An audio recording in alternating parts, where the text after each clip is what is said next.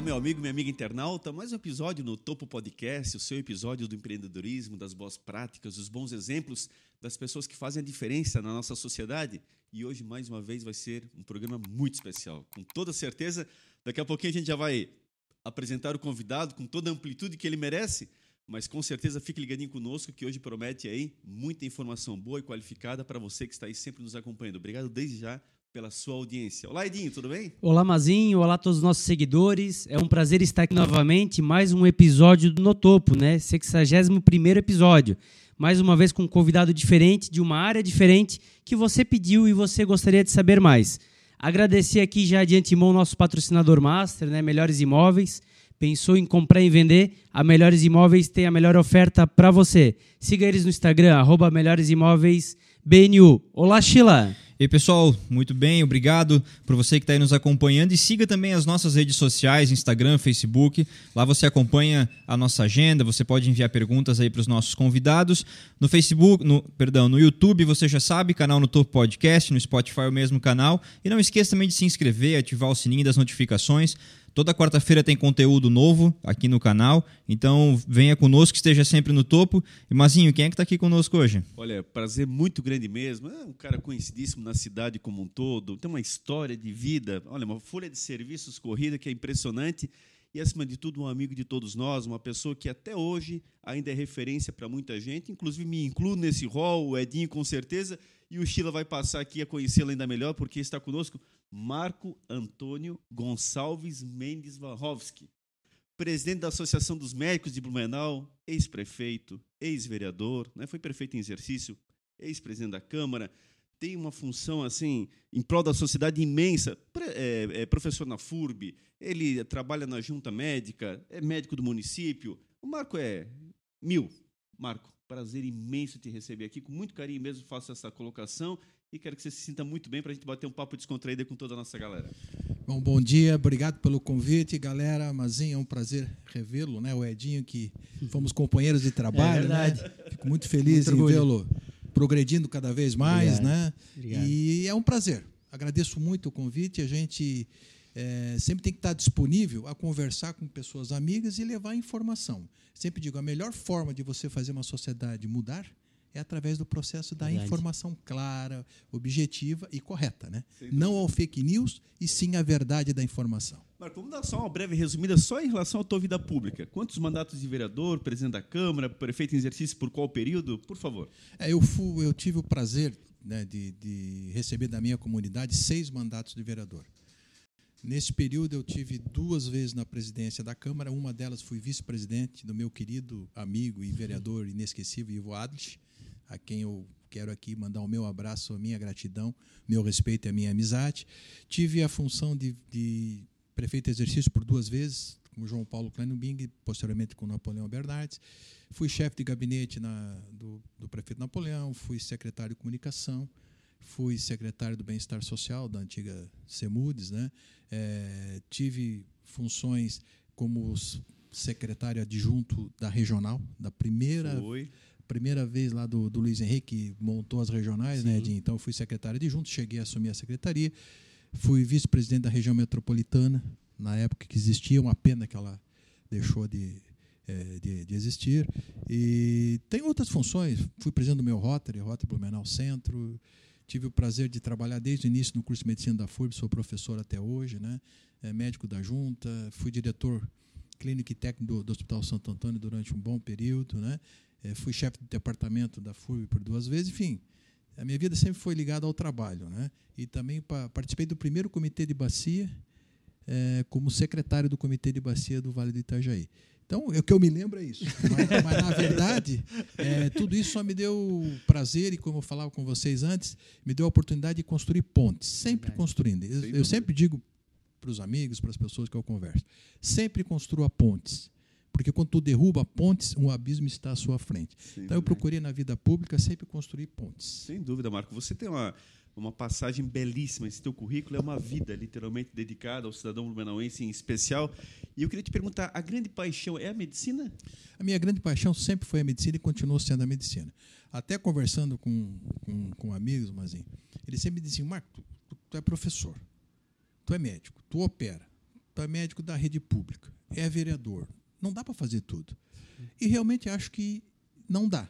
Mas eu tive uma, uma, uma visão de que quando eu fui para a vida pública foi em função do Hospital Santo Antônio, em função da FURB, que em 89 iniciou o processo da implantação do curso, eu participei, em 90 foi o primeiro vestibular, em 89 também eu assumi a direção clínica e técnica do Hospital Santo Antônio com o sonho de fazer o UTI infantil, que se materializou em 90, com todo mundo junto, todo mundo pegando, todo mundo né, ajudando, né, dentro do hospital, fora do hospital, comunidade organizada. E aí me disseram, Marco, por que tu não vai ser vereador para ajudar mais? Eu nunca imaginei ser vereador. Eu trabalhava na Artex, na Sufabril, na Malve, na prefeitura, eu operava, fazia sobreaviso, fazia plantão. Eu digo, ah, você. Aí eu me lembro que a ideia que me chamaram para ser candidato, o Marcelo Rego era o Marcelo ligão do peito, disse, Marco, precisamos mais candidato e tal precisa ajudar na legenda, tem que ajudar na legenda. é, tudo bem, eu sempre gostei de política, desde a minha época de estudante eu participei ativamente das diretas já. Eu entrei em 97, na, em, em 77 na faculdade, participei das diretas já, do movimento estudantil, do movimento dos residentes. Então, eu sempre tive uma ligação com a política. E aí diz, ah, Marcelo, tudo bem. Aí o Marcelo faltava uns 15 dias para a eleição, antigamente era 90 dias. Marco, pô, tu tem que trabalhar, cara, tu tem que ir para a rua. Vai dar para fazer um vereador, vai dar para fazer um vereador. Ajuda, ajuda. Eu, minha campanha era um, dois, três amigos. Eu trabalhava o dia inteiro e terminou a eleição. Aí fomos para apuração. Porta aberta. Isso, votação ali na é, cédula, né? Terminou a eleição. Aí, sete da manhã, digo, eu vou lá na, eu vou lá na porta aberta ver como é, como é que foi, foi a ficou. votação. Cheguei lá, né? Falecido Sestrem. Quem é o Marco Antônio? Porque eu botei só o Marco Antônio. Ninguém sabia quem eu era. o Marco Antônio está eleito pelo PDC. Porque eu, eu fui ao PDC porque o Marcelo era meu amigo, ele me pediu tanto para ser candidato que eu acabei não, pela amizade, coloquei meu nome. Mas a minha ligação sempre foi com o antigo MDB, que meu tio foi deputado estadual três mandatos, o doutor Fausto Brasil em Florianópolis, tinha sido deputado federal pelo antigo PTB. Então, a minha ligação sempre foi mais à esquerda do que, aos, do, que à direita. Né? Mas, enfim, hoje o que tem que ter é bons políticos, é tanto faz de direita, Isso. de centro de esquerda. Verdade, a boa verdade. prática política é que tem que prevalecer. E aí todo mundo, eu quietinho no canto, né? Digo, vou começar a somar os votos, porque voto era somado. pá, pá, pá, deu mil, não sei quantos votos. Na época era uma votação. Sim, imagina. sem dúvida. E aí veio o resultado. Me elegi, décimo primeiro mais, décimo primeiro mais votado. Eu me elegi e o segundo, que era para ter sido o primeiro, que era o Valdério Matias, ficou em segundo com 800 votos. E acabamos elegendo dois. Caramba. E foi assim que eu entrei. Mas entrei em função do hospital. Eu ia para a Câmara, o Ivo lembra disso? Eu ia de branco. Ah, tu vem de branco, está defendendo o médico. Não, eu venho de branco para que vocês saibam que eu sou da saúde. Sou médico, mas defendo a saúde.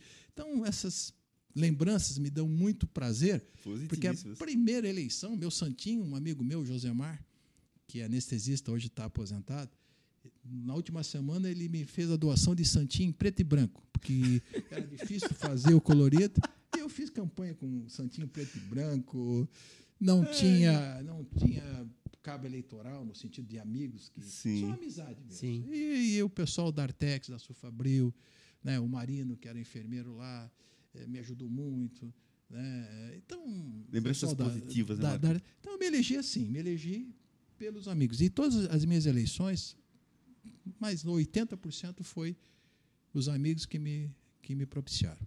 Mas deixa eu te falar, olha que coisa importante, você falando da UTI do Santo Antônio. O meu filho nasce em 2005, vai fazer 18 anos esse ano, o Matheus. E na época, Marco, a gente exatamente optou pelo Santo Antônio pela opção da UTI. É. O próprio Santa Catarina não tinha UTI é. até então, não tinha UTI certo. pediátrica. E olha o que aconteceu, o Matheus nasce prematuro e necessitando da UTI. Ele que parou bom. na UTI, eu acompanhei todo o ritmo dos pais na UTI, o que é estar na UTI, como é que os pais criam uma corrente, uma solidariedade impressionante, todo mundo se associa ao sofrimento um do outro. Graças a Deus, Matheus lá se recuperou, ficou 13 dias, nunca mais teve problema algum. Que, mas olha a lembrança, legal. lá de trás, um trabalho, uma sementinha que você implanta, olha, em 2005 isso ainda estava surtindo efeitos para a cidade, porque nós não tínhamos outra opção. É, nós, é, não, Mazinho, é, rapidamente, eu acho que como a gente está num bate-papo, acho claro. que quem, quem não conhece a sua história não tem previsão de futuro, Exato. na minha opinião. O grande erro, às vezes, da, da, da sociedade é não valorizar o passado, não, não olhar para aquelas pessoas que construíram, que ajudaram né, na evolução da, da, da comunidade, da sociedade. A UTI infantil, assim, eu, fiz, eu fiz minha residência num, num hospital de alto risco em, em Porto Alegre, o Presidente Vargas. Quando eu voltei a Blumenau, é, muito jovem, eu olhava, "Pô, não temos UTI, não temos UTI, é difícil, é difícil. Crianças com possibilidade de, de sobreviver acabavam não, não conseguindo, etc. E aí eu, de tanto eu falar, os amigos lá no cafezinho do Santo Antônio, que era um hospital menor, disseram assim, ó, Marco, tu fala tanto, pega a direção do, do hospital aí, a direção técnica, clínica e tal. Eu digo, ah, se vocês quiserem, eu pego. E em 89 eu assumi a direção. O primeiro projeto que eu fiz foi unir todo mundo do hospital e, junto com a comunidade organizada, lançar o projeto SOS Santo Antônio UTI Infantil. E fizemos muitas reuniões. No começo muita gente participou, mas no final restaram poucos, mas todo mundo de alguma forma contribuiu. Em 90, sem nenhum recurso público na época, foi inaugurada a UTI Infantil do Hospital Santo Antônio. Pequenininha, num espaço semelhante a esse aqui. O respirador foi a, foi a Sulfabru que doou, que era um tacaoca pequenininho, que servia para adulto e infantil. Ah, a incubadora foi a Albany. Os médicos se cotizaram para comprar bomba de infusão. Eh, os médicos que, que se formaram e voltaram para cá para fazer UTI trabalhavam com um valor reduzido da, da hora até a gente tomar. Daqueles três pequenos leitos, tornou-se o que é hoje a UTI do Santo Antônio. E um serviço inestimável. Foi a segunda, foi a segunda UTI do, do- de, de Santa Catarina. Era o João de Guzmão, tinha uma iniciando, não me lembro qual era a cidade, mas aqui foi implantada mesmo, foi aqui em Blumenau. E quero te dizer, até para fechar esse capítulo, mas uma, uma parte mais importante, talvez a- depois do nascimento dele, o que eu mais me emocionei até hoje na minha vida. Eu prometi a Deus, inclusive, disse o seguinte: se o Mateus se recuperasse, quando ele andar sozinho, ele volta aqui e vai agradecer a cada membro da equipe. E foi isso que nós fizemos. É, a, Marco. gra- é, a gratidão é, É gratidão, importante. porque a pressão diária, como eu falei, a gente vivenciou a UTI, a gente vê que a pressão é muito É grande muito sobre os grande, profissionais. muito grande. Cada familiar quer a recuperação do seu filho, então você só cobra. Marco, quando a gente. Isso arrepia os dois braços. Quando eu solto ele no corredor, a equipe está lá na porta, toda esperando, e ele vai correndo para dar um abraço coletivo. É, isso Cara, é- isso não tem. A gente a forma da é, gente agradecer. É, o, o, o Mazinho, um obrigado vale tanto quanto qualquer outra, outro presente no mundo. Acho que o ser humano que não entende que a gratidão é fundamental no relacionamento humano, ele, não- eu acho que ele não tem uma felicidade completa. Você tem que ter gratidão. Então, cada, cada vez que o médico recebe, ah, puxa, legal, é, vim aqui agradecer, para o médico é importante. Não é só questão financeira se ele recebeu ou não, ou quanto. Acho que a gratidão, o reconhecimento, isso estimula. Eu vou contar rapidinho um episódio, fui dar aula na FURB, porque eu retornei, e uma aluna, quando pegou, ah, doutor Marco Antônio, ah, tá, o senhor fez meu parto. Eu vim de Itajaí na época, o Balneário Camboriú, prematura na UTI infantil, agora eu estou lembrando disso. Pô, aquilo me deu uma alegria. Que legal. Entende? 23 anos, 21 anos depois, né? Tu conversar com alguém. Então eu- a gente teve só, eu tenho só boas lembranças da. Que legal, isso da- é muito bacana. da- não se espera. Do, do meu trabalho. O tio Ivo saúde. falou o seguinte: a gratidão é o bálsamo da alma. É a mesma frase que eu uso. Talvez eu tenha pego do Ivo essa frase. E, vai- e outra, outra frase que eu sempre digo, o Ivo lembra disso. Dava aquelas confusão na câmera. Ele está nos assistindo, pode ter É, certeza. Porque a câmera ela era muito pesada, né? Sim. Era Ivo, era Ismael, Edson Brunsfeld, é, o Milton Pompeu, tu viu o tamanho da câmara? Falecido Salésio Stern, um cara muito inteligente. Enfim, tinha Toninho, tinha uma turma. Arlindo de Franceschi, Ali de francês, a turma Deusite Souza. Deus dito, era a turma. Então, aí, aí eu, eu, eu peguei uma frase que eu acho que, se não me engano, é do Mário Quintana, né? Quando estava todo mundo, assim, quando eu assumi a presidência, pessoal, eu, eu vou assumir a presidência, eu falei, deve estar registrado lá. Vou usar uma frase que eu acho que pode significar a importância da união na política em prol da sociedade. Somos todos anjos de uma asa só. Para que eu possa alçar o voo, preciso me abraçar a alguém. É isso que é a vida. Verdade. A união, as pessoas se abraçando, elas, elas conseguem chegar ao seu objetivo. Eu falo isso porque foi assim eu tenho infantil. Um colega meu que é médico, pediatra, falou: Marco, tu vais mexer, negócio não vai dar, o Santa Isabel não tem. Eu me lembro que disse para ele: olha, quando a semente é boa e o propósito é bom, a sociedade ajuda e Deus protege e ajuda também. É isso aí. Um ano, menos de um ano depois, começou em abril, estava sendo inaugurado a UTI infantil do Hospital Santo Antônio. Luta de muitos, participação de muitos em prol da saúde pública, não só de Blumenau, porque ela atendeu Santa Catarina. Sem dúvida, sem dúvida. A maioria dos pais lá, inclusive nessa época, eram de fora. De fora. Muito E o drama, fora. o drama que é vir a Blumenau, enfim, nós moramos aqui agora, ficar aonde? Hoje tem até a, a casa de acolhimento. É, eu, época eu, eu- é, eu participo, participei da, da fundação da ASA, que é o dia que vocês puderem fazer um, algum trabalho em relação a isso. A ASA faz um trabalho de acolhimento às mães que ficam ali, fantástico. Então, que, todo mundo junto constrói. Faz Então, a diferença. infantil é fruto do trabalho do Hospital Santo Antônio, dos seus médicos, dos seus funcionários, da enfermagem, do administrativo, da sociedade organizada e da vontade de todos. Aí saiu o E olha quantas pessoas usufruíram depois desses anos todos, né? Exatamente. Essa luta lá de trás. As pessoas dormiam no carro, Edinho, para você ter uma ideia. Vem de fora, não tem como ir e voltar. Sim. Dorme no carro. São coisas desse tipo, além do sofrimento do ente querido ali, do filho, enfim, dorme no carro. E hoje tem. É, eu estou falando isso, Mazinho, é, em função de, de, de querer novamente falar da importância do coletivo, da, da, da importância de se entender que sozinho a tua caminhada é mais difícil e mais pesada. Verdade. Se eu vou levar 10 quilos, dividir em três, você vai mais rápido e chega mais rápido Verdade. Sem dúvida. ao- aonde precisa levar. Então é isso que eu quero dizer. Como é para estar no topo, Sem dúvida. se tu tiver mais pessoas que te ajudam, né, a escada de- de- de- deve ser subida preferencialmente por todo mundo, para que todo mundo possa chegar ao topo. Sem Não dúvida. posso eu querer chegar no topo e deixar as pessoas lá embaixo. Perfeito. Perfeito. Tu já trabalhasse alguma vez com esse cidadão? É Não. uma aula, né? Saudade dessa aula. Ô, doutor, com relação à sua faculdade, onde é que você estudou? Já que não tinha em Blumenau, já que vocês fundaram o curso depois, como é que foi essa luta? É, eu, eu, na época, eu fui fazer o vestibular em Pelotas, na faculdade chamada Leiga, que, ela, que lá tinha a, a católica e a federal, mas não tinha na federal a medicina. Então a Leiga ela foi fundada, uma fundação, e quando eu entrei ela ainda era privada.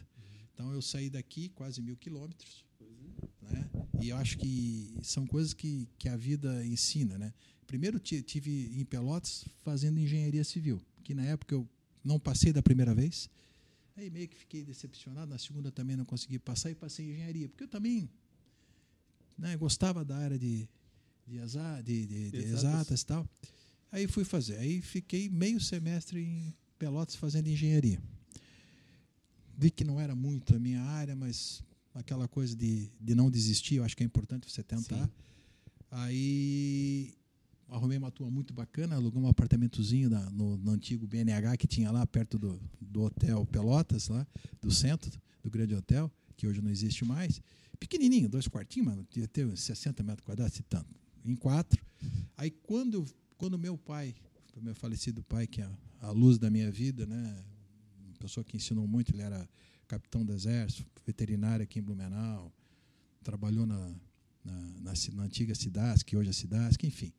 E o pai me estimulou e conseguiu trazer, que eu queria voltar. Eles queriam que eu voltasse. Eu fui para a faculdade de Joinville, fazer lá engenharia mecânica, sair da civil para mecânica. E quando eu saí de lá, digo, pessoal, não vou vender nada, que comprava aqueles móveis antigos, né? Vou deixar tudo aqui porque eu acho que eu ainda volto. E durante esse inteirinho, eu, eu, eu conheci uma pessoa no café lá da, da Católica. E, e, eu sabia que eu queria fazer medicina. Falou, Marco, deixa teu endereço aqui, porque antigamente o telefone era mais difícil. Sim. Quando sair a inscrição aqui na, na, na faculdade, na Leiga, eu te aviso, e, na- e aqui na PUC e tal. E tu sabe, eu estava lá em Joinville, recebi e tal. Aí, na época, eu consegui passar o telefone. Eu mandei toda a documentação, fiz, o, na época, o doc do dinheiro, e essa pessoa me escreveu. Eu conheci uma pessoa num café da, da Olha só. Que me propiciou, porque se ela não liga, eu não teria feito a inscrição. Caramba, olha como é vida, coisa né? Não, louca, eu tô né? falando isso para vocês, para tu ver como a vida te É. traz pessoas que te ajudam. Impressionante. E aí eu mandei, ela me escreveu. Rapidinho eu vou contar. Aí eu estava bem, aí passei em todas as matérias, tal lá, estava perto de casa, tal. Aí comprei a passagem para Penha para ir para para Pelotas e estava indeciso, vou, não vou, vou, não vou. Aí meu pai com toda a paciência esperando. Aí o ônibus acho que saía às oito, aí às sete e meia eu morava no Garcia. Eu resolvi dizer, ah, eu vou, pai. E o ônibus já tinha saído. Nunca me esqueço. O pai parou o ônibus, conseguiu parar, tudo era menor, né? Em frente ao SESI ali. Aham.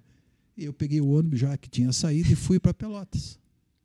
Cheguei lá, comecei e fui, né? As provas fazendo, tal. Todo mundo acertava um caminhão, eu não acertava tanto. Aí, aí eu levantei, eu sempre levantei cedo, peguei um livro de história do Brasil. Tu vê como é que é a coisa. Eu não tinha estudado história. Aí, tu vê como eu tive que fazer engenharia, porque física e matemática eu quase gabaritei. Se eu não faço engenharia, eu não ia fazer isso. Uhum. Isso me ajudou na nota final, que era a curva de Gauss. Aí abri um livro de história num capítulo e li o capítulo no banheiro, tranquilo, tomando banho, depois fazendo minha, minhas higiene e li tudo. Não caíram cinco questões. Eu acertei cinco. É pra ser, né, É cara? pra- Loteria. Mas digo, mas tudo, tudo é uma, é uma história. Aí terminou, tal, todo mundo acertando um monte de guia, eu quietinho, digo, ah, acho que não vai dar, né? Aí peguei ônibus de volta para Porto Alegre, né? Aí começou a sair a- o resultado, era 5 e meia. Aí quando chegou na medicina, perdemos o contato. Aí eu fui, não consegui ver o resultado da medicina. Porque era no rádio falando o resultado? É, falava no rádio, Olha era, era massa. Aí fui, cheguei em Porto Alegre, peguei o Penha de novo, comi o sanduíche na rodoviária e fui para Balneário. Né, Era final do ano, né?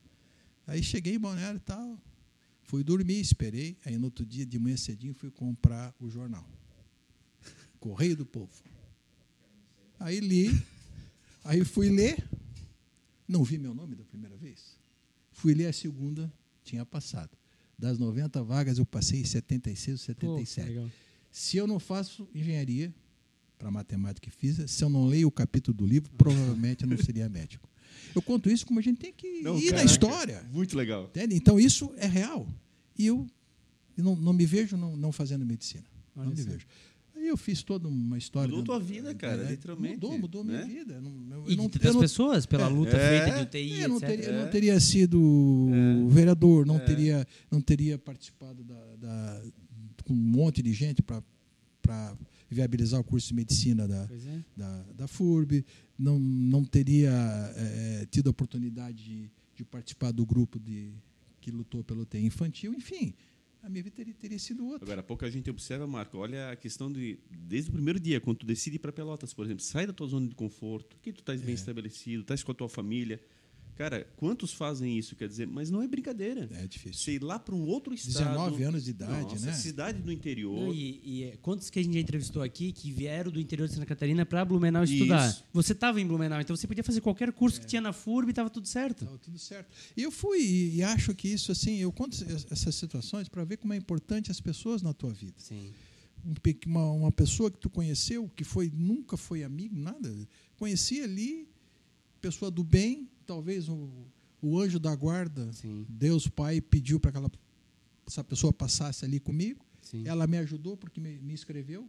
Que tudo era mais difícil antigamente. Sem dúvida, Sim. sem dúvida. Né? Sem pô, para tu Sim. conseguir, Sheila, fazer alguma coisa, tudo era longe. Sim. Ma- Mas eu quero dizer, o Sheila ficou meio assim quando tu falaste do jornal. Ô, Sheila, fiz vestibular em 98, estou com 43 anos, e ainda não saía na internet. A divulgação saía pelo Santa, Isso. no outro dia a relação desaprovada. E era muito É, legal. aí tu procurando ali o dedinho, pá, ele é o Mar Russo. Caraca, é. Era muito massa. Então, essa foi a minha história para chegar a ser médico. Né? E aí, depois, dentro da medicina, quando eu estava lá fazendo a minha pós-graduação, a minha, minha residência médica em ginecologia e obstetrícia lá em, lá, lá em Porto Alegre, eu já fiz depois, durante o, o, o outro ano, que era o R2, eu fiz medicina do trabalho, aí fiz a minha pós-graduação. Aí voltei para o Exército para fazer um ano né, como médico, aí fui médico do Exército em, em- no Hospital Militar de, de Florianópolis, né, então sou tenente médico R2 do Exército. Aí voltei para Blumenau, aí optei pelo Santo Antônio, né, porque eu sempre gostei de saúde pública, aí fiquei no Santo Antônio por opção naquela época. E fui depois, fui de- de- depois quando eu fui presidente da Câmara em 97, eu senti a necessidade de conhecer um pouquinho de, da parte de gestão. Aí eu fiz pós-graduação em administração hospitalar, que me ajudou a conhecer o conhecimento de gestão, de administração. Aí depois, em função da FURB, eu fiz metodologia do ensino superior, depois fiz mestrado em cirurgia pela Universidade Federal do Paraná, eh, em conjunto FURB, Universidade Federal do Paraná. Aí fiz a minha tese de mestrado em cirurgia experimental é, e fui seguindo. Né? Então, sou muito feliz no que fiz e espero fazer ainda um pouquinho mais pela frente aí. Não, sem dúvida. E nesse meio tempo, tu ainda abriu teu próprio consultório, né? Sim. Além disso tudo. Ah, tinha consultório. Eu começava às 5 horas da manhã na Malf, ali na divisa. Voltava às 7 e meia na Sul Fabril. Terminava às 9 passava no hospital para fazer visita e tal. Aí, 10 horas eu estava na Artex e 3 da tarde eu voltava para o hospital para o consultório. Caramba. Nesse interim, eu fazia muito, porque era o mais novo, o mais novo fazia mais. Fazia sobreaviso na época. Então, era sobreaviso praticamente todos os dias da tarde eu estava de sobreaviso. E mais finais de semana e tal. Então, então, então a minha vida sempre foi, eu, não, eu sempre digo, o trabalho enriquece o homem. Lógico, Verdade. vai com o tempo tendo que desacelerar. Mas eu começava às 5 da manhã na mala. Aí depois eu passei no concurso da, da prefeitura em 90. Aí fui médico, que tenho uma saudade enorme, na Fortaleza. Fui ginecologista, acho que devo ter sido um dos primeiros gi- ginecologistas, poucozinho para a rede na época, em 90. Né, pros, pros, não era G, lá era. Como é que chamava? Era, era a comunidade que tinha, centro comunitário. Hum, Então sim. tinha lá meu, meu consultóriozinho de, de gineco, comecei a colher preventivo, a disseminar a importância da, da prevenção do câncer de colo do útero, do câncer da mama. né? Então, e, e na época ainda peguei mais essa questão da, da Eu, prefeitura. eu acho que era o CSU, né, Marco? Era CSU, isso Centro aí. Social Urbano. Aí, Uhum. aí, aí, com isso, eu tive que me desligar da Sufabril, da Malve, da Artex, porque daí começou a ficar FURB. ah, aí eu fiz um concurso público, porque eu sempre me preocupei com isso. Para a gente chegar no topo, a gente tem que ver na frente. De como eu sou muito ligado à saúde pública, tudo isso, eu tenho que chegar no final da minha vida tendo algo como concurso público para mim ter. Né? Não- Claro. não, não quero ter muito dinheiro, mas eu quero ter uma segurança na frente. E me ajudou bastante, porque eu fiz concurso da prefeitura e fiz concurso da FURB. Então, Ô, Marco, mas nessa carreira toda, puxando a medicina e a política, não faltou ser secretário de saúde? eu não quis. Sério? Vou dizer para ti por quê. Porque como médico, na época, muito ligado à questão né, política também, já tinha sido né, ligado ao Santo Antônio, diretor técnico e clínico da universidade, eu achei que não seria seria melhor eu não ser secretário e eu ser um fator de agregação, de, de, de coesão, de levar reivindicações para o secretário de saúde. Porque eu já tinha meu mandato de vereador. Uhum. Eu só aceitei ser secretário depois do quarto mandato. Porque até então Uhum. eu achava que a minha função, Edinho sabe, Claro. era na Câmara. Uhum. Claro. Então eu não fui secretário de saúde, poderia ter sido, eh, mas acho que os que passaram fizeram o seu trabalho e eu Uhum. preferi ficar como um elo de ligação, Entendo. em vez de eu ser o, o, o- titular da pasta. Porque em tese era o casamento perfeito, mas É. eu te entendo. Você já estava num rol tão bacana que você conseguia É. ajudar mais fazendo a ponte, Sim, exatamente, e, né? e- e aí, aí fui para a Semudes, que foi uma experiência muito legal da Secretaria de, de Bem-Estar Social. Aprendi muito lá com os funcionários, eh, com os colegas que a gente trabalhou. Outra área fundamental. É, né? é uma área sensacional. E tinha junto a habitação, a habitação e regularização fundiária, aprendi um pouquinho dessa área de. Uhum. É, eu tenho assim uma alegria muito grande junto com, o do, com o seu Romeu, que era gerente da Caixa, eu trouxe para a diretoria da habitação as três, três eh, conjuntos habitacionais, os últimos três que foram inaugurados foram naquela época ainda. A gente conseguiu ir viabilizando, e os outros secretários depois foram Legal. entregando. Uhum. É, então, começamos a, a- quase que a regulação do horto florestal a gente avançou Uhum. bastante, depois foi concluída. Então, eu tive experiências eh, de vida. né? Na saúde eu já tinha, no bem-estar social isso acrescentou muito a minha visão social. Né? Eu já tinha pela minha ligação com saúde pública, que eu sempre gostei, e mais agora com a área do, do bem-estar social. Né? E só para fechar o capítulo medicina, quem são as tuas referências aqui em Blumenau? Quem são os teus, os teus colegas históricos assim que você Olha, tem? eu, eu tenho muitos colegas históricos. Né? Seria até um, o professor Romualdo, da Romualdo. FURB, né? a professora Ana Chesfet, que já é falecida, que foi um baluarte do curso de medicina da FURB, o Gilbran, o Baldin, que eram meus companheiros antigos de, de Santo Antônio, Zadi, que me ajudaram muito quando eu cheguei, é, doutor Luiz Carlos Fonseca de Mello, neurocirurgião, e muitos outros. Assim, eu estou lembrando assim, mais aqueles que, que circularam ali no Santo Antônio, muitos amigos do Santo Antônio. Eu diria para vocês que a minha referência são todos os colegas médicos de Blumenau. Todos, para mim, são referência. Mesmo os mais jovens que chegaram, nos ensinaram, trouxeram novas tecnologias, os mais antigos, antigos que nos apoiaram, não só a mim, a tantos outros que estavam chegando. Então, as minhas referências em Blumenau são os colegas médicos. Todos, para mim, são boas referências. Que é legal para a comunidade ir associando, porque alguns nomes que você cita, quer dizer, as pessoas já vão lembrando, poxa, é verdade, é. aquele ali, né, fui atendido por ele, enfim, tal. Tem, médico é uma história belíssima, é aquele, é. de fato, aquele profissional imprescindível em todos os sentidos. Ó, né? Então, você vai pegando um vínculo impressionante. Tá, eu, eu digo assim, eu, eu vi o, o, uma frase do AC Camargo que eu achei muito importante, né? É, inclusive o Marcelo Fiamoncini foi, foi meu aluno aqui na, na Forbes e, e terminou o curso de, de, de, especialização em oncologia. E a frase do AC Camargo, que eu vi lá, né? AC Camargo Cancer Center, especialista em vida.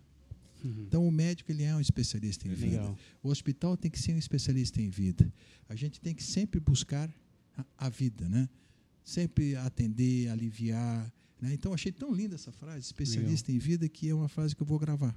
Né? E hoje você é presidente da Associação dos Médicos. Explica até um pouquinho como é que funciona a associação, Marco. Que, que... A Associação Médica ela, ela tem mais de em torno de 30 anos, muitos colegas passaram pela sua presidência. Ela congrega os colegas médicos no sentido de fazer a representação associativa e também a representação comunitária da saúde, principalmente da área médica. Então, ela já teve participação importante é, e muito importante é, em campanhas como Corrida Antifumo, né, apoio à rede feminina de combate ao câncer. Então, a Associação Médica ela tem essa função associativista, científica, mas também comunitária. Então, é uma entidade importante que participa do Conselho Curador do Hospital Santo Antônio, como representante, participa no Conselho Municipal de Saúde. Então, isso é uma função social né, e, de, e, de, e de interesse na área da saúde que a Associação Médica tem seus representantes nesses dois conselhos. E ela congrega Blumenau ou só Blumenau? Só Blumenau. hoje nós temos o Gaspar ainda, uhum. mas assim aí nós temos a Associação Médica de Blumenau que Gaspar ainda está ligada, né? Mas mas é mais Blumenau, porque Gaspar hoje já cresceu muito, uhum. já tem a possibilidade de ter a sua associação médica ali de, em Gaspar. Tem a Remoc que que é Timbó, Indaial e, e, e Pomerode, né? aquela região ali, Sim, perfeito. que é a associação regional ali, é chamada REMOC, e a gente espera que o associativismo ele tenha cada vez mais força. Ah, o Chile aqui é do Luiz Alves, deve estar em dúvida. E Luiz Alves, onde é que entra? Luiz Alves deve entrar no litoral. Deve entrar para o lado de Itajaí Navegantes. É? Então, assim, então, o associativismo, eu sempre achei que associativismo e sindicalismo eles são muito importantes Sem nas dúvida. lutas. Sem né? Porque o nome diz associação, estar junto. Somos sócios da mesma vontade, do mesmo projeto, Exato. do mesmo objetivo. Sem dúvida. Né? Eu sempre digo, quando o objetivo é bom, se todo mundo trabalhar por ele, cada um vai ter o seu espaço dentro daquele projeto. Sem dúvida. Tá? Eu sempre dizia isso na política. Sim, sabe, ó, hoje sim. eu sou presidente da Câmara, mas amanhã pode ser o Edinho, pode sim. ser o Massim, pode ser o Chile. Se você fizer um processo de construção coletiva, no final todos ganham. Verdade. Toda vida que tu é muito egocêntrico ou tu quer só para você, Exato. você acaba ficando mais sozinho. Verdade. Né? Quem tudo quer, nada tem, né? Então, velho é, tá desse é, sentido, né? Se você constrói pontes, como eu disse para você, e tu tem que construir ponte para todo mundo passar por ela. É isso aí. Não ter cancela. Uma ponte construída pelo ser humano não pode ter cancela. Todos têm que passar por ela com segurança e atingir os objetivos lá na frente. Sim. Opa, por favor, Chilo. Tá bom. Uh, eu tenho as perguntas da audiência para entrar, mas eu queria uma dica para os nossos para nossa audiência aí que às vezes acha que está fazendo duas três coisas e pensa que tem coisa demais e o senhor vai falando aí tudo que o senhor já fez em paralelo de às cinco está numa indústria às sete está na outra às nove mais uma às dez como é que o senhor arruma fôlego para tudo isso? E qual a dica para quem precisa entender que dá para sempre incluir um pouquinho mais de, de, organizar a agenda e. E vou emendar, como é que ficava a família nesse é. processo, inclusive? É, ótimo. A, a, família sempre sofre um pouquinho a ausência, mas tu pode compensar isso nos momentos que você está em casa, com qualidade de amor e com qualidade de convivência familiar e com os amigos. Na verdade, para mim, tem uma palavra-chave. Tá? Gostar do que faz, ter prazer no que faz e ter vontade de fazer. O tempo a gente consegue administrar. Tá? A ociosidade nos leva a ficar meio é, vagando, etc. Em vez de eu ficar até mais tarde na cama, eu sempre dormi menos, porque eu sempre digo, se eu dormir às 8 horas, que é recomendado, 7, 8 horas, que eu acho que está recomendado, eu vou ao longo da vida perder quantas horas de fazendo algo. Como eu sempre tive facilidade em acordar mais cedo, e dormir seis horas por dia para mim é o suficiente, às vezes até um pouquinho menos. E por ser obstetra, de acordar muito à noite, na época que eu fazia obstetrícia, que era chamado de madrugada, enfim. Então eu, eu, eu administrei meu tempo e a hora que eu vi que o tempo estava muito difícil, aí eu comecei a reduzir para não trazer prejuízo naquilo que eu fazia. Mas a palavra-chave é ter amor e ter paixão pelo que faz. Isso o tempo tu vai arrumar. E tu vai administrá-lo de acordo com o andamento das coisas. Aí, como eu disse, ó, passei na prefeitura, tive que abrir mão de outra coisa. Aí, e trabalhar, como eu trabalhei, lógico, tem um tempo também, Sheila. Tu não vai conseguir o tempo todo fazer uma jornada de 12 horas. Mas quando está iniciando a tua carreira, que tu está feliz no que faz, gosta do que faz, o tempo passa e você não sente. Verdade. E depois, com, com o passar do tempo, tu vai desacelerando, o que é normal. Tá? Então dá para fazer, mas tem que fazer bem feito, tem que fazer com vontade e gostar do que faz. Muito bom. Vou registrar aqui as perguntas da audiência, é um quadro que a gente recebe as perguntas lá pelo nosso Instagram, no Topo Podcast. Inclusive, é um quadro aí que a gente tem a, aberto para patrocínio. Se você quer colar sua marca conosco, nos chame lá no Instagram que a gente manda o Media Kit para você analisar as propostas. Vai ser um prazer ter a sua empresa aqui junto conosco. Duas perguntas a gente recebe, a gente separa sempre duas, é um padrão aqui. A primeira vem do Maurício. O que o senhor considera a maior dificuldade da sua profissão? Olha, a minha maior dificuldade na profissão, na verdade, é, é às vezes a, a dificuldade da saúde pública ter um orçamento que cubra as necessidades da população. Por exemplo, eu que militei muito no Hospital Santo Antônio, né, o que o SUS remunera os hospitais é muito, mas muito aquém da necessidade. Então, o hospital vive sempre correndo atrás de doação, Sempre de emendas parlamentares com, com o pires na mão. Então, para mim, a maior dificuldade na minha profissão, eu gostaria de ter recursos adequados para que todos que precisam do Sistema Único de Saúde tenham acesso a uma medicina é, de qualidade, temos em Blumenau, a gente tem muita qualidade no Santa Isabel, no Santo Antônio, Santa Catarina, que apesar de não atender SUS, faz filantropia também. No Hospital da Vila, que é um hospital que cresceu muito, fez 100 anos Verdade. recentemente. Que o Hospital Misericórdia, uhum. assim, ele está crescendo e tá, sempre prestou e vai e continua prestando grandes serviços à saúde pública da nossa região, mas a dificuldade é essa, Sheila.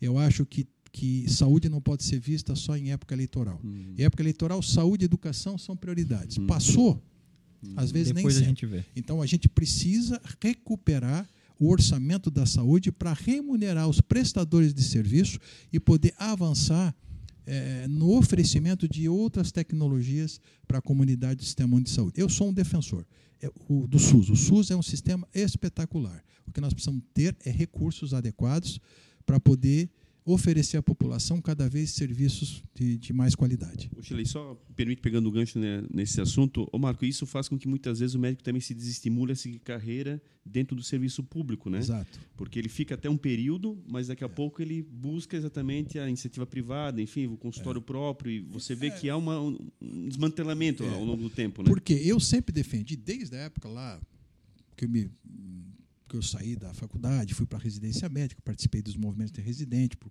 por, por remuneração, por qualidade de serviço, né, etc. O que, que eu acho? Eu acho que deveria ser instituída a carreira de Estado da saúde. Eu sempre defendi a carreira de Estado para a saúde. Vamos pegar a minha área, médico. Uhum. Fazer uma carreira de Estado para a saúde, para o médico. Está uhum. lá no Congresso há anos e anos e não passa.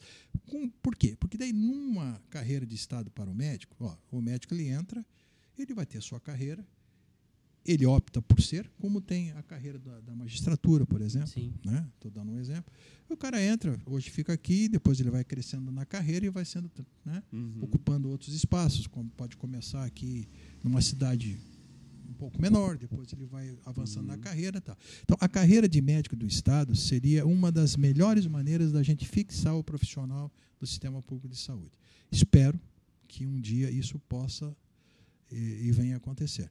Está no Congresso, tem mais de um projeto lá em andamento, se não me engano, mas o, a carreira de médico do Estado poderia trazer um, uma fixação a, a, questão ali seria tipo como um plano de cargos e salários, onde ele vai tendo ascendência. Vai, vai, vai tendo ascendência, uhum. vai tendo uma remuneração uhum. adequada. Por exemplo, assim, não dá para fazer igual uhum. a, a, a, outras carreiras, mas ele ter uma carreira de Estado. Dizer, eu, entrei, fiz o uhum. concurso, eu tenho carreira de Estado. Tá? Como o SUS ali acabou abrangendo muita coisa municipal, estadual, apesar de ter diferenças, mas tu vê que hoje o, o médico federal praticamente ele foi incorporado ou pelo estado ou pelo município. Perfeito. Então eu acho que se fazer uma boa carreira de estado, com uma boa projeção, porque eu sempre digo, você se você dá uma boa remuneração salarial para qualquer categoria, não estou defendendo só a, Sim, remuneração do médico. Claro. Por exemplo, a remuneração agora eh, do piso salarial da enfermagem é fundamental. Uhum. É fundamental, porque a enfermagem é fundamental Sem dúvida. para a saúde pública, para o médico, para os hospitais. Eu sempre dizia quando era eh, diretor do, do hospital que eu conversava com todo mundo e os médicos sempre tiveram essa percepção.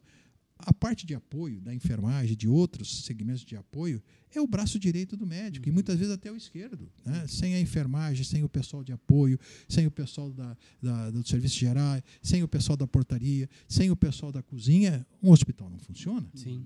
Né? Então, a carreira de Estado da Saúde, vamos pegar o médico em si, eu defendo e acho que esses esse projeto que está lá no, no Congresso Nacional deveria ser analisado com carinho, assim como a recuperação da, da, da, da- do que se paga para o prestador de saúde, tanto hospitais como outros prestadores da área de saúde.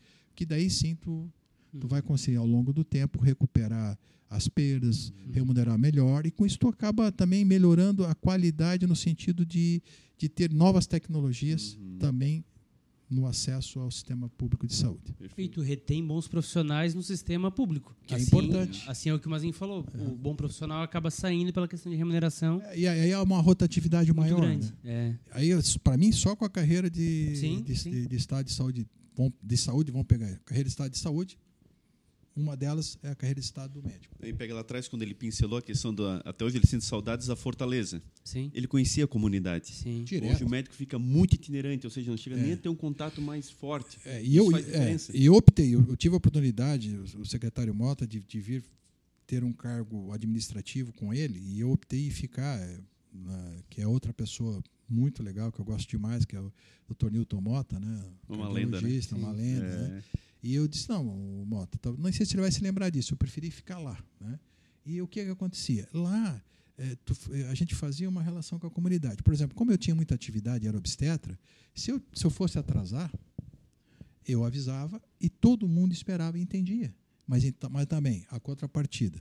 Tinha 12 consultas, mas tinha 14, eu atendia as duas a mais. Se chegava uma urgência, a gente atendia. A gente fazia uma relação com a Sim. comunidade, que a comunidade entendia que eu tinha muita atividade, e às vezes o hospital tinha um Sim. parto, tinha uma cesárea, tinha um atendimento, e nunca tive problema. Né? E as pessoas diziam, não, doutor Marco vem. E se ele vier, tem uma coisa, ele vai atender quem estiver aqui, e se chegar alguém a mais, a gente sempre dá um jeitinho de encaixar. Então, eu, eu acho que isso- é- essa carreira de estado do médico, essa vinculação do médico com a comunidade, se ele puder ficar na- né, ali, ele acaba conhecendo e acaba chamando pelo nome as pacientes. Exato. A comunidade vínculo passa a, a ter um vínculo Uhum. profissional e um vínculo eh, de respeito mútuo. Sim. Né? Então, eu acho que quanto mais tempo um profissional fica numa comunidade atendendo, mais vínculo ele faz. E, para mim, o trabalho se torna também mais prazeroso, mais tranquilo. Né? É melhor para os dois lados, né? Para o paciente e para o profissional. Com certeza. É isso aí. E pegando o gancho, a esposa do Sheila é enfermeira. Aí, tem uma. Então, né, e eu, eu valorizo muito. Né? Eu, eu, eu acho que eu sempre trabalhei em equipe. Eu não consigo ver. Cada um tem a sua função. O médico tem a sua função, a enfermeira tem a sua função, o técnico de enfermagem tem a sua função, o instrumentador ou instrumentador tem a sua função, o pessoal da alimentação, o pessoal da- é o conjunto Sim, que faz a qualidade e permite que o serviço seja executado. sim. Se cada um tiver sozinho, o serviço não consegue ser executado. Então, por isso que, o, que a equipe, por isso que eu digo, equipe de saúde, nós somos um, somos um time. Vestimos a mesma camisa, chutamos para o mesmo lado. É e aí. não fazemos falta um no outro. Boa. É isso aí. É isso aí. Para a gente fechar, a segunda pergunta que eu separei aqui veio do Pedro. Como é a sensação de salvar uma vida? Olha, Pedro, quer dizer que é, que é indescritível. Cada vez que é, alguém conversa, diz, ó, Marco, não só eu, tinha outros colegas que operavam junto, né? Então, eu também, quando a gente faz uma cirurgia, sempre você tem você, mais um colega cirurgião, então, mais a instrumentadora. É uma equipe, mais o anestesista que o propizia. Olha, eu acho que é indescritível. Né? É, é uma sensação de dever cumprido como profissional, como médico, e uma sensação de dever cumprido como ser humano. São as duas coisas. As duas coisas te dão esse sentimento para qualquer profissional da saúde, para o médico, para o pessoal da enfermagem, uhum. né? porque cada, cada, porque quando eu tenho uma cirurgia de urgência que ela sai bem, foi o médico, foi o anestesista, foi a enfermagem, foi, foi o instrumento, foi a equipe que salvou aquela vida. Então, eu acho que o médico nasceu para salvar vidas. O médico tem que ser, não só o médico, a equipe de saúde tem que ser especialista em vida, usando a frase do AC Camargo. Especialista em vida. Nós temos que se especializar em salvar vidas. Às vezes a gente não pode curar sempre, claro. mas aliviar, isso sim. Dá o médico conforto, né? sempre né? tem que aliviar, dar conforto. E eu falei para os alunos na, na, na, nessa aula que eu retornei agora na, quinta-feira. Digo, o, o médico é, é uma profissão de extrema é, importância e relevância, mas também de responsabilidade. Porque eu atendo um paciente, indico uma cirurgia, esse paciente dá o seu corpo para mim operar. Verdade. O Sheila vai consultar comigo, apesar de eu ser ginecologista, mas sou médico do trabalho também, então vai, vai fazer teu periódico. Né? O que, é que eu faço? Eu dou uma receita para ti. Tu vai lá e toma o remédio. Tu vê a importância da profissão da, da área da saúde. Eu disse isso para os alunos. E outra coisa que eu digo para os alunos: sempre lembre o seguinte: hoje eu estou do lado de cá com vocês atendendo. Lá é outra pessoa. Mas podia ser o contrário. Aquela pessoa que está do outro lado da mesa poderia ser você, poderia ser a sua família, Sim. a sua esposa, seu filho. Verdade. Como você gostaria de ser atendido? Exatamente.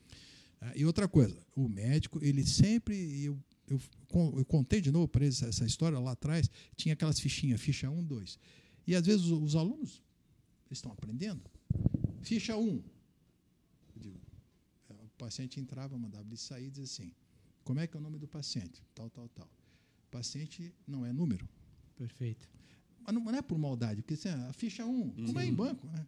Mas não, não quero comparar a coisa, mas assim, uhum. aquela coisa de vir as Sim. fichinhas, uhum. um, dois, três, quatro. E, às vezes o uh, esquecia de chamar pelo nome. Digo, ó, paciente tem uhum. nome e sobrenome. Sim. O médico, ele não, não precisa estar tá sorrindo, ele tem que ter empatia e fazer uma relação médico com o paciente. Uhum. Chamar pelo nome. E outra coisa que eu digo para os alunos, tá? que eu sempre disse, eu aprendi uma frase com professores meus lá, lá, lá em Porto Alegre. E, em vez de eu perguntar para ti qual o teu problema, eu uso diferente, Mazinho. Em que posso lhe ajudar? Boa, perfeito. Porque aí tu já dá uma. Sim. Que eu digo, qual é o teu problema? Uhum. eu sei que ele tem alguma coisa. Uhum. Sim. Então, essa frase eu acho muito legal. Em que eu posso lhe ajudar? Muda a tensão. É. Muda, uhum. muda. Uma pequena palavra pode mudar. Muda. Né? Então, chamar o paciente, ter empatia, né? O respeito vai ser sempre mútuo. Né? Sempre entender que o paciente que vem, ele vem com a sua ansiedade, com o seu medo, né? com a sua expectativa.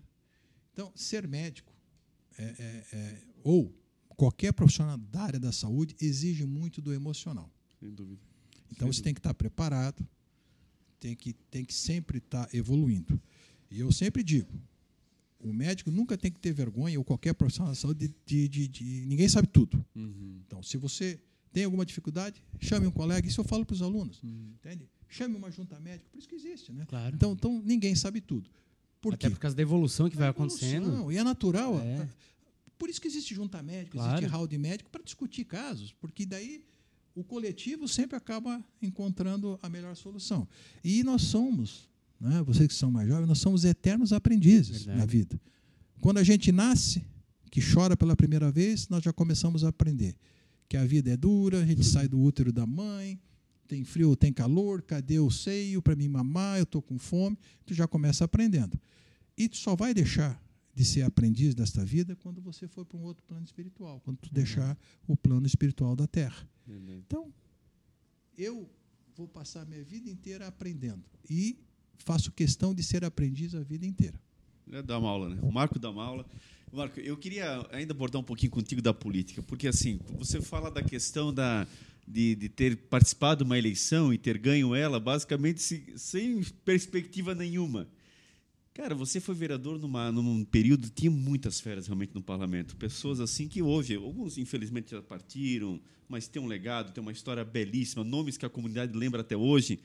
Mas a tua ascendência foi grande, Marco. Como é que foi chegar no parlamento com tantas pessoas lá tão conhecidas na cidade, famílias tradicionais? Blumenau sempre teve muito isso Lembrei também. do Caleb Zanis Caleb também. Zanis também. E, cara, em 95 você já era vice-presidente da Câmara. E depois, em 97, você é presidente da Câmara. Depois já assume logo na sequência a prefeitura, enfim. Como é que foi isso, a tua ascendência? Vi- Lidar com essas cobras, no bom sentido, lá dentro, e uma, uma candidatura tão tímida de início, mas tem um resultado positivo, e depois produzir como você conseguiu produzir de forma tão positiva. Mazinho, na vida, eu sempre eh, partilhei da ideia de que o coletivo sempre tem que estar acima do individual. Porque num projeto coletivo, a tua vontade individual vai ser em algum momento atendida. Quando eu fui para a Câmara, eu fui com esse espírito. Fui primeiro focado na questão da saúde e fui aprendendo com os mais experientes. Com todos esses que você falou, que eram mais experientes do que eu, eu aprendi. Eu observava, eu conversava, eu dialogava. E na política eu sempre usei duas situações. Primeiro, é, diálogo. Conversar sempre e respeitar as, ah, os contraditórios. A minha opinião pode ser uma, a tua pode ser outra, mas, mas eu tenho que respeitar a tua, como você vai respeitar a minha, e no debate você vai chegar a uma conclusão. E outra, ser ético, ser correto, ter palavra. É importante na política você cumprir a, a, aquela palavra que você sente, né, que você tem em relação a alguma coisa. Então, tu tem que ter diálogo, você tem que ter parcimônia, tem que ter equilíbrio, mas também tem que ter o bom relacionamento no sentido de que aquilo que você conversa com o grupo, ele chegue ao final e seja cumprido. Então, a- então a pior coisa na, na, na política é não, não, não permitir o diálogo e não permitir o contraditório. Por isso que é parlamento. Eu vou lá falar, vou falar, você, vou, por isso que existe o a parte, ou a parte é o contraditório. Né? Então, eu, eu, eu, eu, eu, fui, eu fui aprendendo a fazer política, aprendendo a entender a política aí partidária, a política eletiva, né? porque até então só tinha feito política eh, estudantil e, e de classe na área da saúde. Então, eu aprendi com aquelas pessoas que já estavam lá. Então, acho que o diálogo e, e- o- e o respeito ao contraditório é fundamental na política. É onde você pode crescer. Você, o grupo, a cidade, os interesses da coletividade acabam prevalecendo quando tem esse perfil. E, Marco, tu passou pela transição, que na época de 21 vereadores Foi para 14. para 14 e atualmente 15. Certo. Como é que você sentiu isso dentro do próprio parlamento? A gente, a gente teve uma, uma, uma diminuição importante. Tu vê, quantas cadeiras? Uma cidade Seis do cadeiras ali, somente. Sete do- cadeiras. É, né? uma, é, uma cidade 14 grande 21. como Blumenau. Um. É, então, algumas regiões se sentiram sem representação, mas apesar que eu sempre digo, Mazinho, você foi vereador, exercício, é suplente atualmente. Eu sempre digo, o vereador é da cidade. Eu posso morar em qualquer bairro da cidade, mas uma vez eleito eu represento a Blumenau. Lógico, sempre tinha aquela situação que eram 21 vereadores e não tinham tantos bairros naquela época, ou se tinham, não tinham sido feitos aqueles desmembramentos. Então, ah, é, o- é é o Toninho da Fortaleza, é. o Marco da Saúde, é o Ivo da Cultura. Então, mas na verdade o vereador é da cidade. Mas houve essa diminuição, foi difícil a eleição. Então eu sou muito grato e quero agradecer a minha comunidade porque me eleger na primeira vez que eu não esperava. Me reelegei depois, na terceira vez com 14, voltar e depois com 15. Foi um privilégio. Eu me sinto assim um privilegiado da minha comunidade de poder ter recebido é, é, essa, essa missão, que na verdade o mandato não é nosso, né, Mazinho? Né? O mandato é nos outorgado pelas pessoas para representá-las. Né? Eu, eu, quando estava fazendo mestrado, por isso que eu digo que a gente tem que tá, tentar ir para o topo, mas não se chega lá sem trabalho, sem conhecimento e sem vontade. O professor Malafaia me chamou e disse assim: eles achavam que não ia terminar o mestrado, porque eu era vereador, tinha uma atividade e tal. E, e aí, uma vez, o professor Malafaia me chamou e disse assim: Marco, eu quero dizer uma coisa. Porque era época de eleição e eu precisava terminar a tese para entregar. Isso era junho, julho. A eleição era outubro. E em outubro eu tinha que entregar o trabalho, ainda não estava pronto. Aí ele disse assim: Marco, eu sei que a política é importante, você gosta, é importante para a saúde ter representantes, mas assim, a política não depende de você. Tudo depende de terceiros que votam ou não votam em você. Então, o mandato eletivo é um mandato outorgado por outras pessoas. Você conquista, lógico, pelos teus predicados, pelo teu relacionamento, mas o mandato a comunidade lhe outorga. Agora, mestrado não. O mestrado é você que vai fazer, é você que vai terminar e é você que vai defender. Então, quando você morrer, nunca me esqueço, você pode colocar na sua lápide, aqui jaz, Dr. Marco Antônio Van Roski, mestre em cirurgia. Aquilo foi um, um ensinamento tão grande para mim, que eu sempre, talvez eu encarasse de uma forma assim inconsciente a política assim, porque eu nunca deixei, nunca quis abandonar a medicina. Por isso que, na verdade, se eu tivesse focado só na política, talvez que- hoje todo, mundo- acho que esse é o caminho, né? Ah, eu vou fa- fazer política, tem que tentar focar. Mas isso foi, foi, foi ensinamento. Aí me deu um gasto tão grande, terminei a minha tese, foi uma tese muito bonita. É, depois defendi a tese, já tinha passado a eleição, tinha me elegido, defendi em, em novembro, né?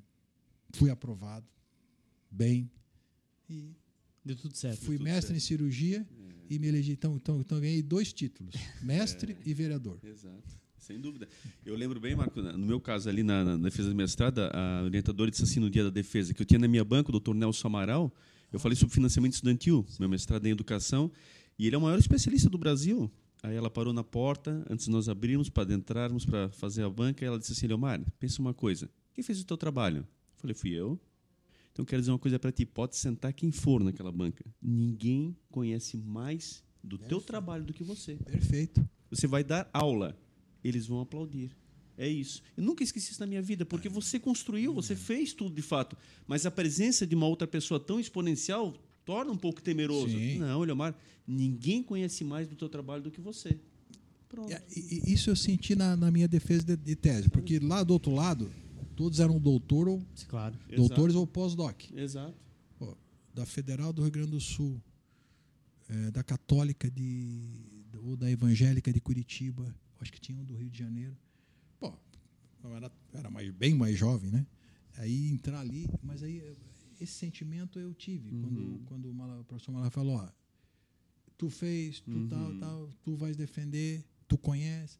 E eu fui com esse sentimento. Mas a tua professora deu um estímulo muito grande. Sem ti. dúvida, Deu é- uma segurança. Total, total. né? Então, assim, por isso que eu digo, quem, quem gosta da área da, da ciência, do conhecimento, eu sempre estimulo a fazer mestrado. É uma experiência de vida espetacular. O Edinho tinha na banca dele o diretor de marketing do Internacional. Do, do, trabalhou no Real Madrid, trabalhou em grandes clubes, né, Edinho? Tu fazia sobre marketing, né, no mestrado. Que legal. E também, mesmo frio na barriga, quando eu vi quem era o cara que tava ali, pensei, pô, eu vou falar aqui do negócio que o cara. O cara é, é doutor? Poxa. E depois o cara veio falar conosco, os É. familiares que estavam assistindo, para cumprimentar e tal. Ele foi numa E- e uma me convidou- gentileza E impressionante. me convidou para fazer doutorado no Rio Grande do Sul. É, que legal. Eu sempre digo assim, quanto mais conhecimento a pessoa tem, É. mais humilde ela é. E as pessoas confundem humildade com subserviência. Não, humildade é você ter a tranquilidade né, de ter um relacionamento no mesmo nível com todo mundo. Exato. Então, eu já tive professores de assim, com conhecimento enorme, pessoas tranquilas, que te dão tranquilidade. Eu ouvi dessas e que a gente sempre aprende, e na medicina é importante a gente saber que não sabe tudo, de dois professores recentemente que são pós-doc. Né? Então, então, então, esse tipo de, de situação, para chegar no topo, a gente também tem que ser resiliente Sem e dúvida. entender que a gente sempre vai aprender e a gente sempre vai depender de alguém que nos ajude. Sem É dúvida. verdade? Nos ajude a trilhar isso o caminho. Sem dúvida. Ô Marco, e ser prefeito da cidade em exercício, mesmo que por um período, por alguns dias, esse menino que foi para Pelotas, que fez toda essa viagem, que se formou em medicina, que nem imaginava entrar na política, ganha uma eleição, começa no meio de tanta gente forte no parlamento, vai galgando seu espaço e chega o teu momento. Prefeito da cidade de Blumenau. O que é ser prefeito da cidade? Como é que foram esses dias? Olha, eu nunca imaginei, quando eu saí da faculdade, que primeiro eu seria vereador. Sempre gostei de política, porque meu tio era político, eu tinha uma ligação muito forte com o Dr. Fausto Brasil, né, que era um médico humanitário, comunitário espetacular. Quem o conheceu, já chegava em Florianópolis na década de 70, todo mundo sabia onde ele, onde ele morava. Ele era um, um ser humano especial. Ele começou a vida dele colocando consulta tanto, as pessoas que não puderem eu não cobro. E nunca cobrou de ninguém. Então eu tinha muita ligação com ele e- e ele era, ele gostava, ele fez parte da da, da, daquela situação do Getúlio Vargas, se não me engano, que ele foi como médico, ele era bem novinho, recém-formado, até, se não me engano, Santos, não me lembro. Eu sei que ele tem, tinha uma ligação com o Getúlio Vargas, ele era getulista, e depois ele tinha uma ligação com o MDB, foi fundador do MDB em Florianópolis, presidente do partido. Então tinha muita ligação política e gostava, mas eu nunca tinha pensado em ser vereador. Tanto é que quando eu fiz a minha, a minha candidatura foi por um amigo que me pediu e eu também não, não fiquei trabalhando assim, só pensando na candidatura, fazia uma outra reunião, mas só com amigos. E me elegi. Quando eu me elegi, eu não, nunca tinha pensado em assumir a prefeitura. Mas quando eu fui, eu fui presidente da, é, é, da Câmara pela segunda vez, o João Paulo me deu essa oportunidade de umas de, acho que deu sete ou dez dias. Mas ali foi um período assim muito muito rápido, mas foi muito legal, foi muito bacana. Tinha muita gente na minha posse, muitos amigos, aquele me, me encheu o coração de alegria. E eu tive uma experiência mesmo curta de como é difícil ser prefeito de uma cidade. Como é complexo ser prefeito de uma cidade. Então, às vezes, as pessoas que estão do outro lado não entendem que é muita decisão, é muita demanda, é muita pressão. Mas, enfim, foi uma experiência curta. Com o Napoleão já foi diferente, que eu fiquei quase 45 dias. Período eleitoral, basicamente, né? Mas fiquei uhum. no comando da prefeitura, uhum. no sentido assim, assinando, decidindo. Uhum. Ali, ali a, ficou mais pesado ainda. Poxa, uhum. ser prefeito de uma cidade é uma responsabilidade enorme. Você lida com a tua comunidade, com os anseios da, da tua comunidade, com as frustrações da tua comunidade, uhum. com, a, com aquilo que ela espera que aconteça, com situações que tu sabe que tu não pode resolver naquele momento, que tu tem que dizer não. Isso eu aprendi na política, que eu sempre fui uma pessoa que tinha dificuldade de dizer não. Mas um não dito com, com sinceridade é melhor do que um sim que não vai acontecer. Verdade. Então, isso eu aprendi também. Então, não dá. Uh, não que tu. É, porque, porque às vezes tu não quer dizer para a pessoa que não vai dar. Então, ah, eu vou. Não. Então, eu, eu acho que o não e o sim não existe meio termo. Pode fazer isso? Sim. Pode? Não. Tá? Então, o prefeito muitas vezes tem que dizer não. E é incompreendido. Então, ser prefeito de uma cidade, eu tive essa experiência 45 dias, né, eu entendi um pouquinho melhor a situação dos outros prefeitos, porque é muita demanda, é muita situação que tu não consegue. Eu chegava na prefeitura às sete da manhã com meu chimarrãozinho, saía às sete da noite ou às vezes mais. Uhum. Atendia todo mundo, que isso eu acho que é, uma, é algo que o, quem é representante público, né, quem tem mandato público, ele, ele tem que estar à disposição. Eu, uma vez o meu, se não me engano, foi meu filho, o Renato, que ele estava estudando, ele veio aqui, eu andava no supermercado, todo mundo parava e pedia, conversava e tal. Eu falei, pô, pai, até no domingo, digo, Renato, eu não sou obrigado a ser vereador. Se eu sou vereador, eu tenho a obrigação de atender as pessoas e conversar. Seja a hora que for, seja onde eu estiver. Verdade. Eu não sou obrigado a, a ter mandato eletivo, eu não sou obrigado a ser vereador. Se eu não quero ter essa disposição para a comunidade, eu vou ser simplesmente médico. Então, essa disponibilidade, quem está no serviço público, eletivo principalmente, seja prefeito, vereador, deputado, enfim, qualquer cargo eletivo, ele tem que estar à disposição. E se tu vai ocupar um cargo numa secretaria, como tu foi diretor, da mesma forma tu tem que entender, entender que tu tem que ter a porta do teu gabinete aberta. Uhum. Então eu quando fui prefeito de exercício, as duas vezes o gabinete sempre esteve aberto. Tinha agenda, mas muitas vezes chegava alguém, se é algo relevante, eu sempre atendia. Então foi uma experiência de vida, uma experiência de gestão, uma experiência que né, enriqueceu a, a a mim como, como político, como ser humano, é, de entender um pouco melhor a comunidade, as dificuldades é, é, de um prefeito, as dificuldades que uma sociedade, uma cidade tem. Então foi muito legal, assim, eu tenho muita gratidão de ter tido essa oportunidade de ser presidente da Câmara, e a oportunidade de ser prefeito em exercício na minha cidade. E nessa carreira política toda, o que que traz de lembranças positivas de tudo que você fez? Tem alguma coisa que marcou em especial? Olha, eu, eu sou uma pessoa assim que tudo, eu sempre digo, tudo que eu faço ou tudo que eu fiz, eu fiz porque primeiro, como médico era a minha obrigação e como político também era a minha obrigação. Uhum. Então eu não gravo as coisas. O que eu mais tenho alegria da política é os amigos que eu fiz. E dentro dessa questão de amizade, as oportunidades que eu pude de alguma forma contribuir em vários segmentos da minha cidade. Nada em especial, porque, na verdade, enquanto vereador, a minha obrigação era essa. Quando o presidente da Câmara, que a gente começou aquela, aquele movimento de devolução de dinheiro, sim, que ajudou muito o Hospital sim, Santo Antônio, sim. sempre dizia: é obrigação minha eh, usar o dinheiro público da forma mais correta que existe. Por quê? O meu dinheiro eu faço o que eu quero. O dinheiro da Câmara é de todos nós. Então, o Edinho lembra. Sim. Já ajudou muito a obra do Santo Antônio. O dinheiro é da população. A minha obrigação como presidente é fazer uma gestão correta, austera. Enfim, então isso, isso foi uma experiência de vida que também tive, né? de poder oportunizar algumas mudanças na Câmara, como o Ivo também fez. Todos os presidentes que passaram tentaram é, fazer aquilo que a gente tem que fazer. Tratar o dinheiro público com, com, com seriedade. Isso também foi algo que marcou. Mas a amizade e principalmente a oportunidade de poder ter contribuído com alguns projetos de lei, eh, na questão da Câmara, quando a gente conseguiu eh, transferir recursos para a saúde, enfim. Então, isso tudo me deu muito prazer e, e me enriqueceu como, como ser humano. Né? E a comunidade que nos assiste nesse momento, qual que é o presente do Marco? O que vai ser o futuro do Marco? Como é que está o Marco em relação à política, em relação às suas atividades? Pessoal se sintonizar um pouquinho, que, querendo ou não, você já saiu de vereador faz um período, você não foi mais candidato, mas é um nome muito lembrado, muito sempre bem, bem quisto na, na, na cidade e muita gente deve estar com dúvidas, inclusive. O que, que o Marco anda fazendo? Como é que está o dia a dia do Marco? O que, que vem aí pela frente? É, a, a minha, a minha vida política é, eletiva, ela, ela, ela, ela parou há um tempo atrás, né? e na política a gente nunca sabe o dia de amanhã. Eu, eu sempre digo assim, quando alguém diz para mim assim, eu não sou político, eu não gosto de política. Eu digo, estás equivocado, uhum. meu amigo. Todos nós somos seres políticos. Nós vivemos numa sociedade politicamente organizada, numa polis. Cada vez que eu critico um prefeito, que eu critico um vereador, ou que eu aplaudo um prefeito, aplaudo um vereador, eu estou sendo político. Tu pode não ser um político filiado a partido e nem que disputa eleição, uhum. mas você é um ser humano que vive numa, numa sociedade politicamente organizada e você faz parte como político da sociedade. Então, as pessoas acham que política é só eleição, é só partido. Não, a política é o dia a dia. Cada vez que eu, cada vez que eu me reúno, faço abaixo assinado, eu estou fazendo política. Cada vez que eu vou na Câmara pedir mais dinheiro para isso, para aquilo, eu estou fazendo política. Bertoldo Brecht já dizia: o pior analfabeto é o analfabeto político. Mas é lógico, porque onde é que muda a nossa sociedade? Onde é que as coisas evoluem ou não?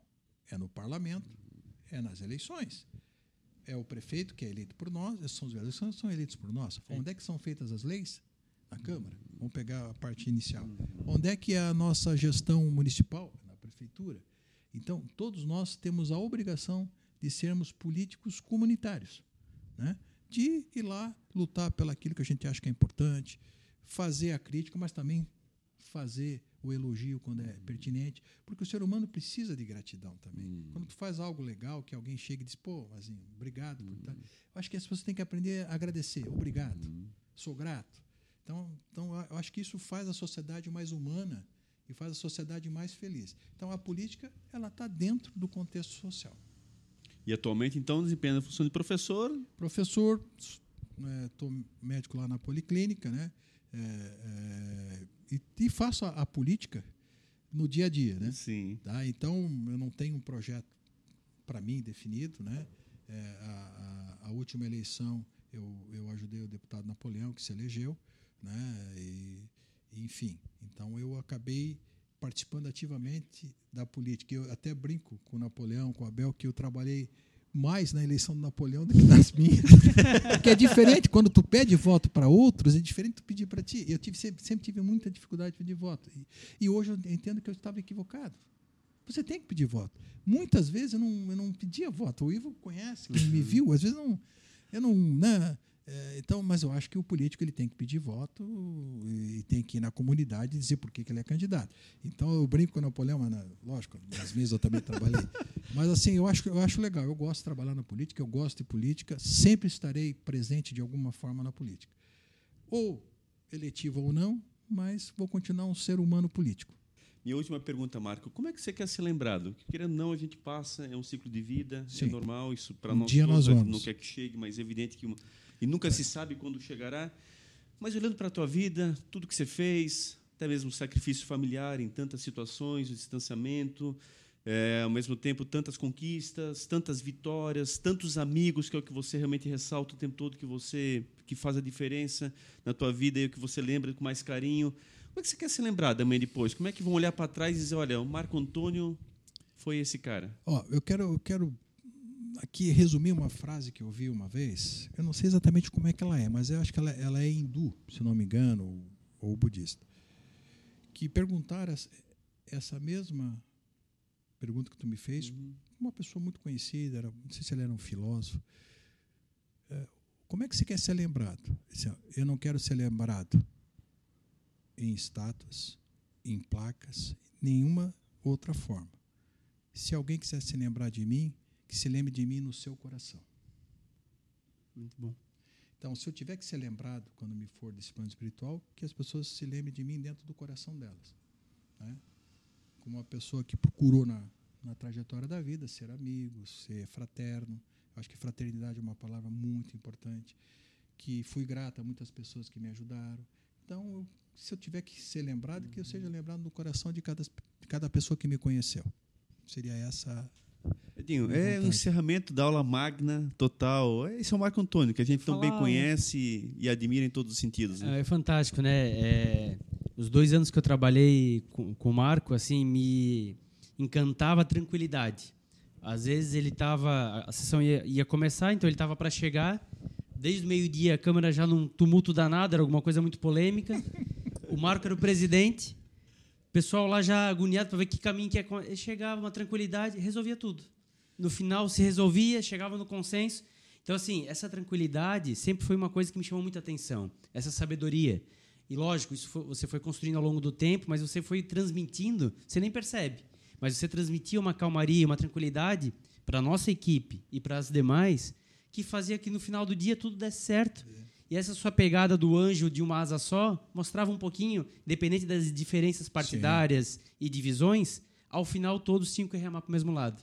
Então, é, isso sempre foi uma coisa que eu comentei e é que mostra um pouco dessa sabedoria né, nesse nosso bate-papo. E eu queria finalizar agradecendo, Marco. É, os dois anos que eu trabalhei contigo me formou muito. Hoje, aonde eu já cheguei e aonde eu pretendo chegar, muito eu levo lá de trás, daqueles anos que a gente trabalhou junto. De fato, assim, eu tenho uma gratidão muito grande pela essa contribuição que tu deu para mim. E eu tenho certeza que não foi só para mim. Eu vejo hoje muita gente que trabalhou conosco e outros que talvez nem trabalharam na minha época, mas como foi importante, e a gente falava até aqui nos bastidores, né? Como foi importante na formação de algumas pessoas, no momento que algumas pessoas precisaram, e você sempre estendeu a mão, independente de aquela pessoa já ter te ajudado ou não. Então, isso foi uma coisa que você sempre teve como um marco dentro de você mesmo, de fato, de fazer o bem sem olhar quem. E eu te agradeço muito. É, queria deixar registrado nesse programa. E, e, assim, que você possa continuar na sala de aula, porque sem dúvida nenhuma é uma aula. Então, que legal que você voltou a lecionar para esses novos médicos, né, os novos estudantes, terem um pouquinho disso também, para poder levar esse legado para frente. Então, muito obrigado. Eu que agradeço a oportunidade, né? Ao Chile de Luiz Alves, da grande terra. Não sei se é da banana ou da cachaça, mas os dois é, os são dois. Bons. É de ambos, é dos dois. Tá bom, é. tá bom né? Mazinho, né? Nosso líder. Espero vê-lo novamente em ação na próxima eleição. Visto, já fiz até uma rima, né? E você é um ser humano especial também. E eu que tive o privilégio de trabalhar com vocês. Sempre digo, eu aprendi e procurei transmitir.